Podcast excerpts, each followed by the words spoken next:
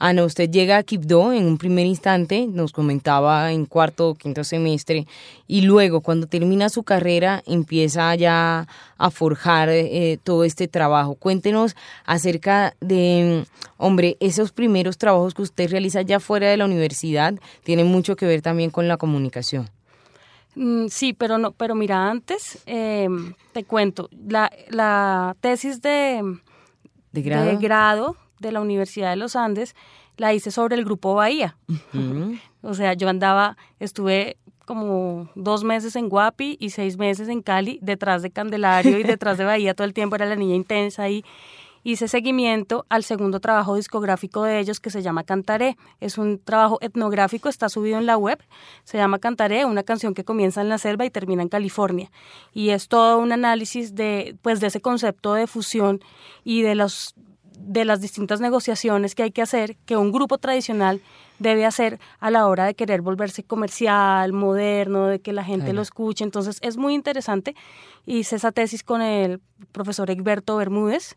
O sea, yo terminé en los Andes, pero mi director era de la Nacional, del Conservatorio de la Nacional, y para mí fue hermosísimo. Es decir, que aunque había trabajado en el Chocó, mi tesis de pregrado fue eh, sobre, sobre la marimba.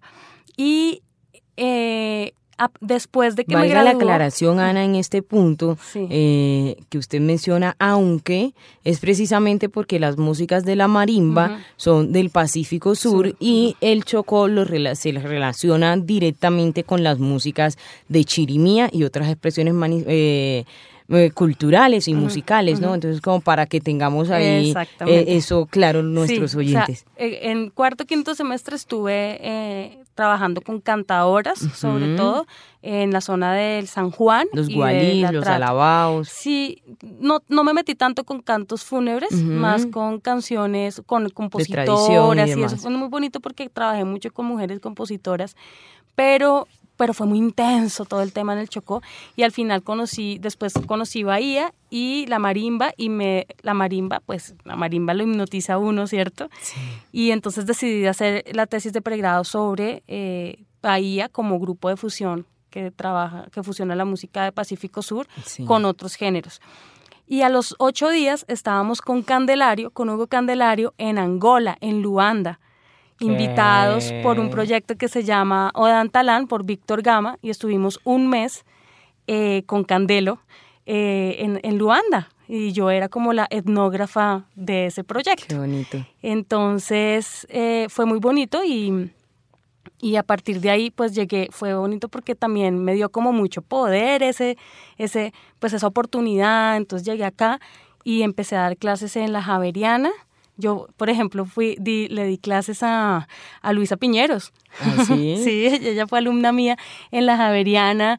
Do- yo daba una, una materia que se llamaba eh, Músicas del Mundo, Antropología y Músicas del Mundo. Entonces era puro fundamentos de etnomusicología y también otra materia que se, llamaba, que se llamaba Músicas, Fiestas e Identidades en Colombia, No, en la Javeriana, completa, sí, sí. en el bosque y en la distrital, en la SAP. Empecé a dar clases. Entonces, todas las, yo pues en las clases hablaba mucho de la música afro y conocí a mucha gente, en, es- o sea, en esa época, por ejemplo, José Perilla, o sea, mucha gente que, Juan David Castaño, Claro que vieron ya hoy clases son como conmigo. compañeros de, Sí, de sí, labor sí. y demás. Además es que era muy chiquita porque me acababa de graduar, o sea, me gradué y ya de 24 años y empecé a ya dar clases. Entonces, muchas veces los estudiantes eran mayores que yo, Claro. pero, pero fue muy chévere, fue una experiencia súper bonita. Ana, y en estas eras tecnológicas, muy- mucho ha perdido ese valor el, el papel, ha perdido mucho como la posibilidad de que todo el mundo, ya no, ya todo el mundo escribe en su teléfono, en la tablet, no sé qué. Pero desde la antropología, ¿cuál es esa importancia? Yo creo que para usted no solamente, pero creo que usted pudiera darnos un testimonio muy bonito de la importancia que tienen esos cuadernos de campo, El Ana. diario de campo. Pues es que el diario de campo es como el compañero de uno. Eh, la labor etnográfica es una labor muy solitaria. Cuando uno va a trabajar con una comunidad y está solo, em, pues uno generalmente trabaja en comunidades que son distintas a uno, en donde a veces la comunicación no es muy fácil, eh, la labor del antropólogo es también a veces como distante, Entonces ahí el mejor amigo de uno se vuelve el diario de campo. Y yo quiero mucho mis diarios de campo.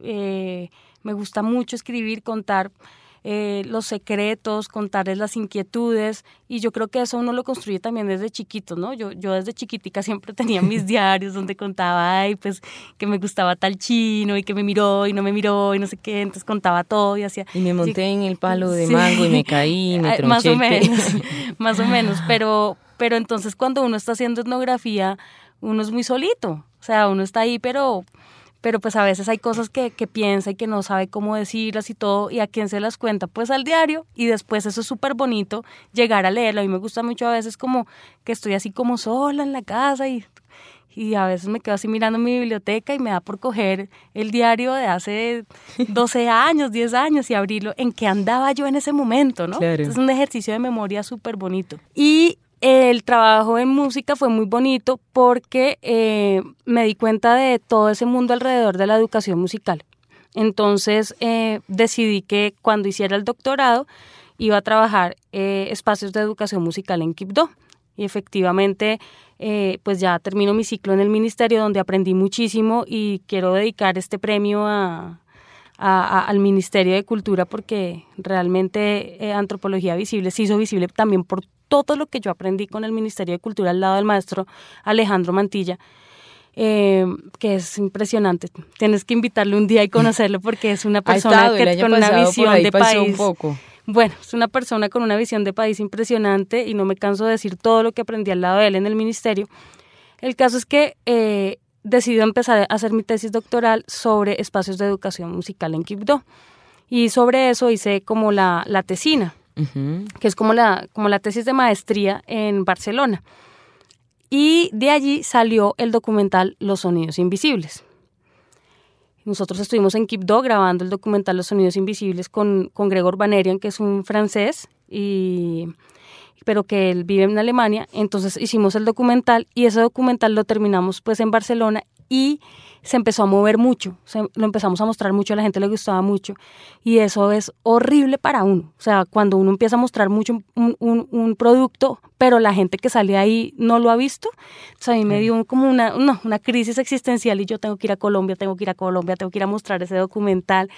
Entonces, eh, bueno, finalmente conseguí la plata para venir a Colombia y vine también pues al Chocó a presentar el documental Los Sonidos Invisibles y ahí me enamoré de Leonidas. bueno, y para que Ana empiece un poco ahí como a respirar y a regresar, vamos a escuchar a Ana si le parece un poco un fragmento de los sonidos invisibles aquí en Afrocolombia para que los que no hayan tenido la oportunidad ya vayan adentrándose también allí. Entonces, los sonidos invisibles de Ana María Arango, esta producción documental, escuchemos un poco.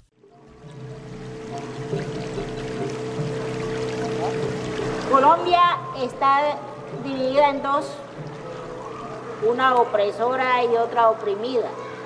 Y nosotros los chocuanos, sobre todo los negros, hacemos parte de esa Colombia oprimida. La gallina copetona se conconea y se conconea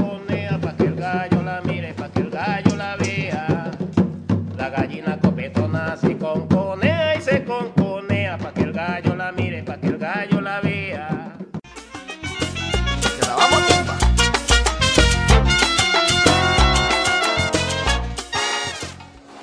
Eh, el Chocó es un pueblo desarrollado, es un pueblo muy civilizado, porque ningún pueblo del mundo se puede decir que es más civilizado que otro, que es más desarrollado que otro, que tiene una mejor lengua, que tiene una mejor cultura, una mejor civilización. Entonces, desde ese punto de vista, yo considero que es un pueblo muy, muy desarrollado, pese a, las, a los grandes informes de las agencias nacionales e internacionales y los organismos de derechos humanos, que nos ubican, nos sitúan como uno de los pueblos más pobres del universo y uno de los pueblos más analfabetas del universo. Sin embargo, yo considero que la realidad es otra. Como mundial, ahí está el, el NUD, está también la agencia de cooperación alemana y otra serie de entidades internacionales que han considerado que la educación de nosotros pues tiene un, un bajo nivel y yo lo contrario, que tiene un alto nivel, lo que pasa es que se parece a nosotros.